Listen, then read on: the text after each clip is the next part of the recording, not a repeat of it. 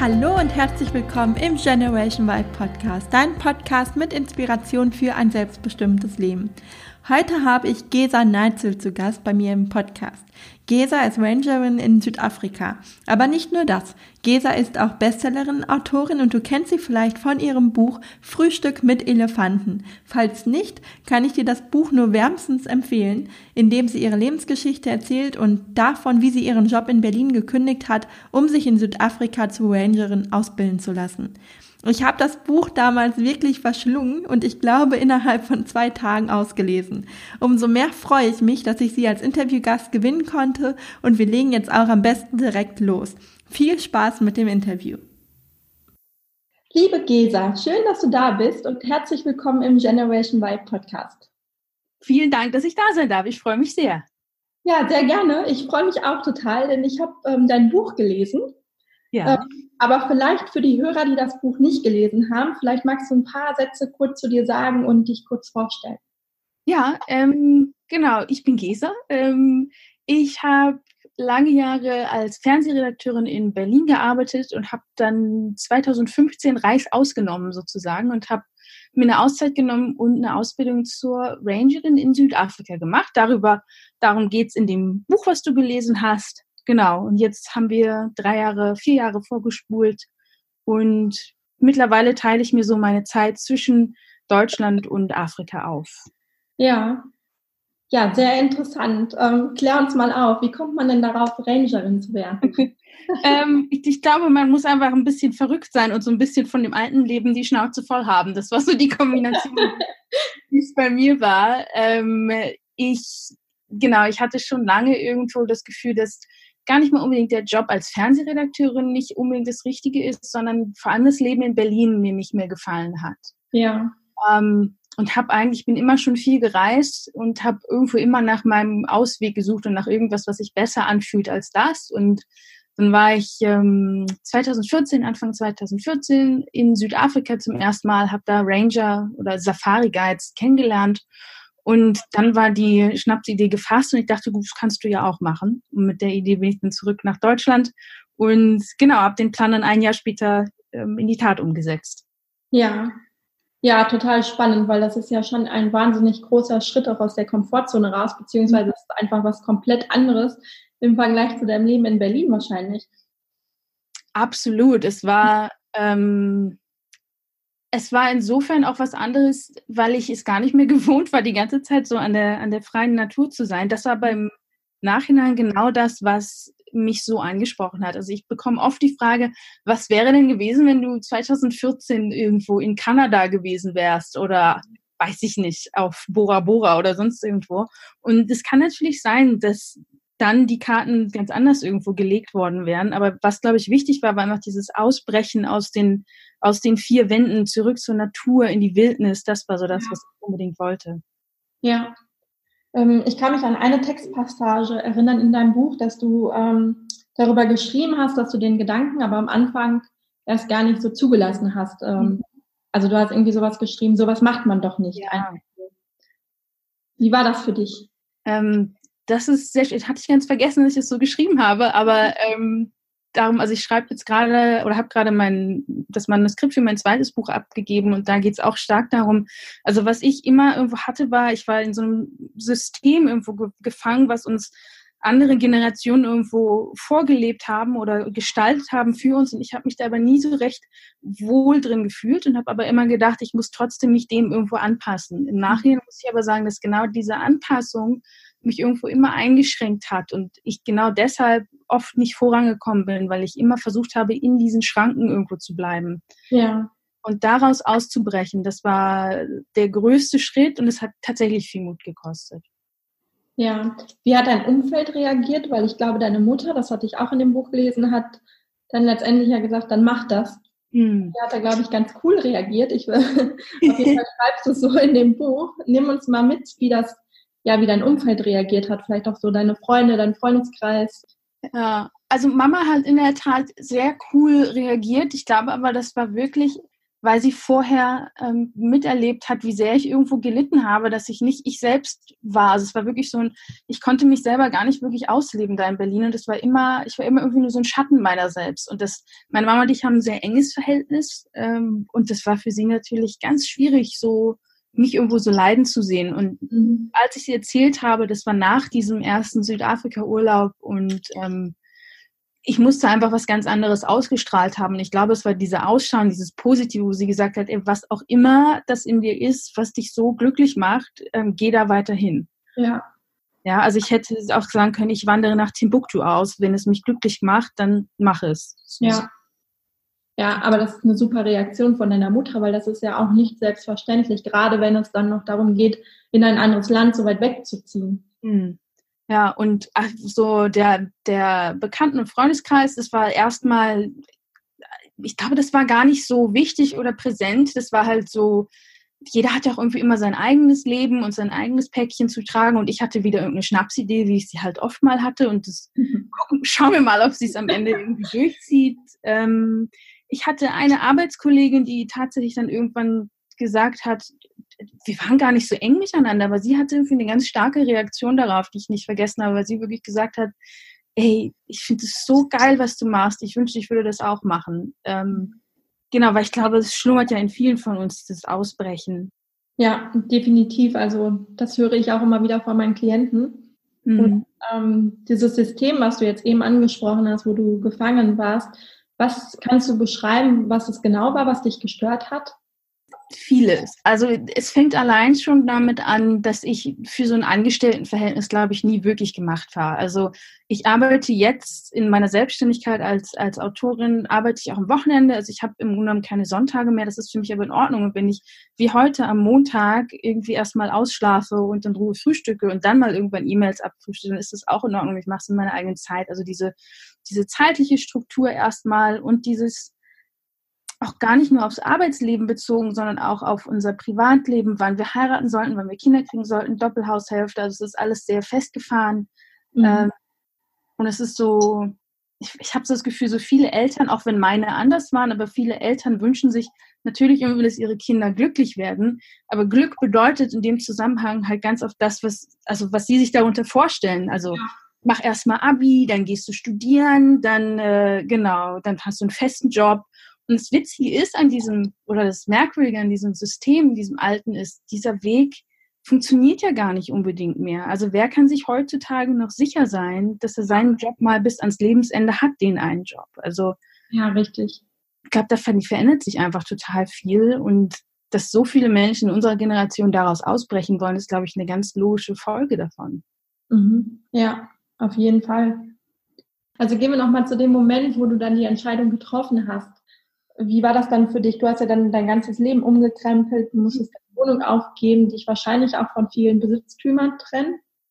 Ja, ja, also da muss ich wirklich sagen, dass ich es erstmal vorsichtig angegangen bin. Also ich habe meine Wohnung untervermietet in Berlin und ähm, habe also dadurch, dass ich als Fernsehredakteurin gearbeitet habe, das war immer projektbezogen. Das heißt, ich hatte kein un, äh, wie sagt man, unbefristetes Arbeitsverhältnis, sondern es war ja. eh schon befristet.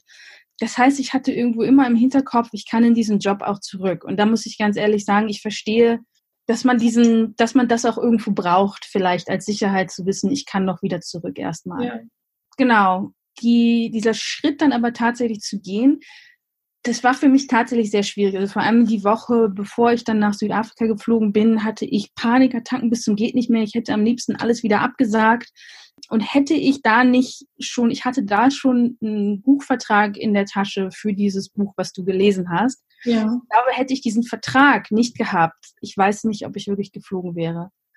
Und da sage ich, also da muss ich wirklich sagen, so eine Verbindlichkeit zu haben, hat da auf, auf jeden Fall geholfen. Die kann man sich aber auch selber schaffen. Also man kann auch mit sich selber so einen Vertrag angehen. Zum Beispiel habe ich das gemacht mm, in meinem ersten Urlaub in Südafrika, als ich wiederkam, habe ich mir selber versprochen, okay, in einem Jahr bist du wieder hier. Ich habe meinem alten Leben Verfallsdatum gegeben und habe gesagt, in einem Jahr, in zwölf Monaten bist du wieder hier. Und das war bindend für mich. Ja. Ähm, habe ich aufgeschrieben, habe mir einen Vertrag gemacht, das war offiziell. Und ähm, genau, das hat mir unglaublich geholfen. Okay. Was ist dann nach einem Jahr passiert? ja, ich war wieder in Südafrika, tatsächlich. Also fast, fast auf den Tag genau. Ähm, ein Jahr später saß ich wieder im Flugzeug und bin runtergeflogen und habe dann ein paar Tage später die Ausbildung zur Rangerin angefangen.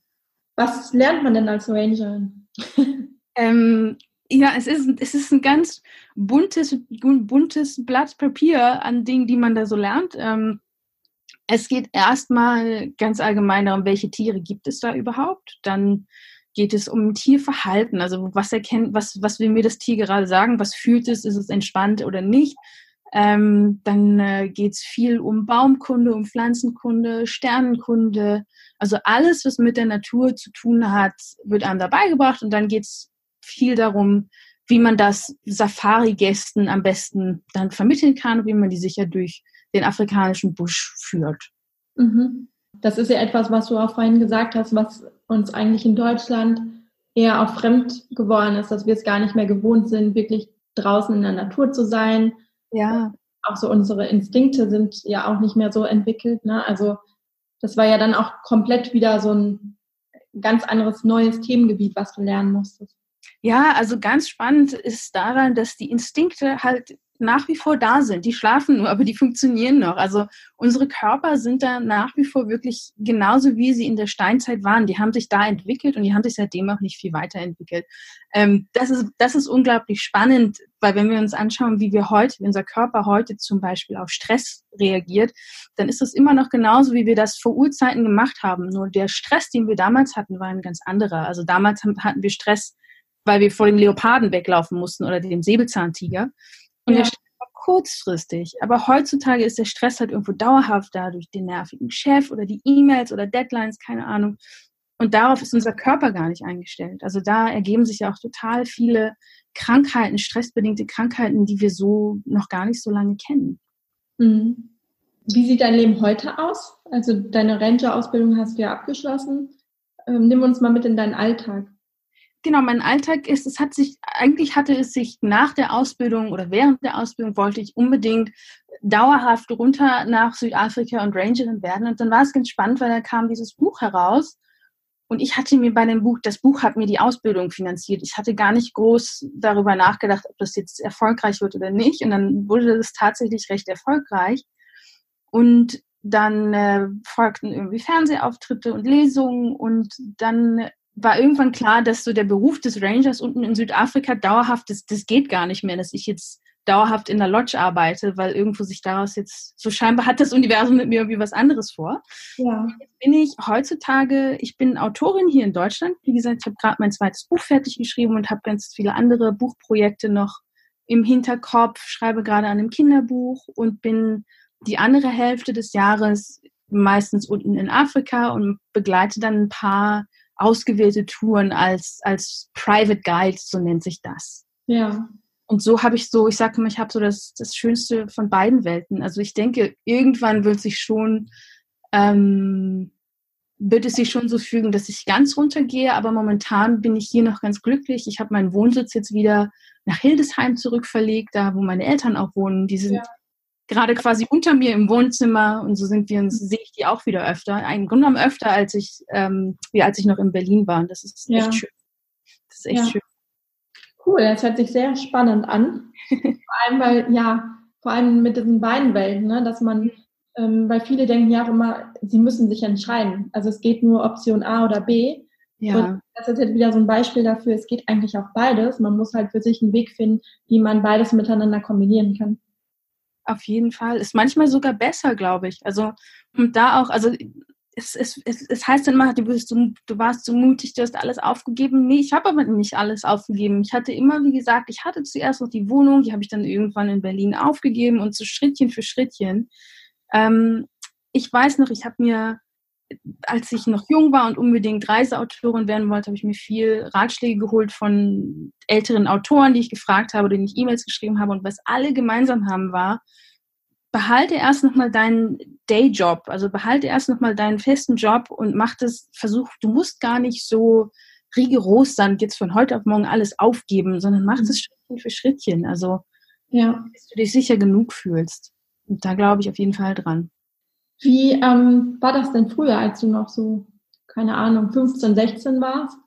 Was wolltest du denn damals werden? War das für dich dann schon Fernsehredakteurin oder? Nee, Fernsehredakteurin gab sich danach so. Ich wollte mit 15, 16 in meinem Teenageralter unbedingt Schauspielerin werden. Das habe ich okay. dann aber ganz schnell aufgegeben. Und Warum? ich bin nach Berlin gezogen und habe mich dann auch näher mit der Schauspielerei beschäftigt und ich habe aber einfach festgestellt, dass es für mich überhaupt nicht das Richtige ist. Also am Ende konnte ich, egal welche Rolle ich versucht habe zu spielen, ich war irgendwie doch immer nur ich selbst. Und also das war einfach, also es war einfach nicht der richtige Weg. Das war irgendwo so ein ja. Traum, ähm, glaube ich, so wie die Motte vom Licht irgendwo angezogen, von dieser Medienwelt bin ich da irgendwo reingeschlittert und ähm, bin ganz, ganz froh, dass das am Ende nicht geklappt hat, weil also Schauspielerei an sich ist kein schlimmer Beruf oder sonst irgendwas, aber ich glaube, für mich war das ganz wichtig, dass das nicht geklappt hat und dass ich mhm. nach was anderem suchen musste daraufhin. Ja, und wie bist du dann vorgegangen? Also, weil dann höre ich jetzt raus, standest du dann ja in Berlin und hast gemerkt, okay, die Schauspielerei ist nichts für mich. Genau, ich habe dann, ähm, ich musste ja irgendwo meine Miete bezahlen und habe dann einfach nach Bereichen gesucht, die mich interessiert haben und da bin ich dann beim Fernsehen gelandet mhm. und habe dann mit einem Praktikum angefangen, ähm, habe auch zwischendurch mal ein Semester lang Publizistik studiert, was mir überhaupt nicht gefallen hat. Ähm, habe das dann wieder sein lassen. Also das waren ganz schwierige, verlorene Jahre, wo ich irgendwo versucht habe, rauszufinden, was mir, was mir überhaupt liegt, weil ich mir die Frage ja. auch nie gestellt habe. Und bin dann irgendwo immer beim Fernsehen geblieben und habe dann da Leute gekannt. Und so war der Fernsehjob, hat mir immer die Miete gezahlt, wofür ich auch irgendwo dankbar war. Es war aber immer klar, dass ich den nicht ewig weitermachen würde. Also es war immer so eine, Berlin war immer wie so ein großes Wartezimmer. Ja. Was würdest du, also es, es hören ja jetzt auch viele zu, die ähm, genau in der Situation noch sind, wie du damals, mhm. dass sie nicht wissen, was ist der richtige Weg für mich und sich vielleicht nicht entscheiden können oder vielleicht auch irgendwie gar nicht wissen, was, was sie machen könnten und jetzt einfach in so in dem System oder in, in dem Job, den sie jetzt haben, noch gefangen sind, aber sich überhaupt nicht wohlfühlen und auch nicht zufrieden sind. Was würdest du denn empfehlen, wie man dabei vorgeht, um seine Berufung zu finden? Also also wie ich es gemacht habe, war, ich bin immer der Neugier gefolgt. Natürlich hatte es irgendwo diese Begrenzung von dem System, gab es, darum hat es bei mir auch so lange gedauert. Es hat ja fast zehn Jahre gedauert, bis ich gefunden habe, was mir irgendwie Spaß macht oder bis überhaupt mal irgendwas funktioniert hat und mir jemand ja. einen Vertrag geben wollte. Also es war schon ganz lange klar, dass mir am Schreiben, am Reisen, an, an Wildnis, dass mir das alles unglaublich gut gefällt. Aber es muss sich erstmal irgendwann so ein Rezept ergeben, wo dann alle Zutaten stimmen. Ähm, mhm. Und das soweit ist, das dauert. Also zuallererst Folge der Neugier. Es gibt, es gibt etwas, wofür dein Herz schlägt, das glaube ich. Also dein, auf das Herz zu hören und das zu tun, was Freude bringt. Das ist, glaube ich, ein ganz großer Schritt. Was dir Freude macht, das bedeutet etwas, weil uns allen machen unterschiedliche Sachen irgendwo Spaß. Uns liegen auch ganz andere Sachen mehr. Da hinzugehen und dann das Zweite, was ganz wichtig ist, ist, glaube ich, Geduld zu haben ich weiß noch in meinen Zwanzigern, ich wollte, ich bin heute 32, ich wollte in meinen Zwanzigern alles sofort und jetzt gleich und immer und manchmal bin ich heute immer noch so, aber ich erkenne an, dass gute Dinge wirklich Weile brauchen, dass es manchmal einfach dauert, bis sich was ja. Gutes entwickelt und eine Idee.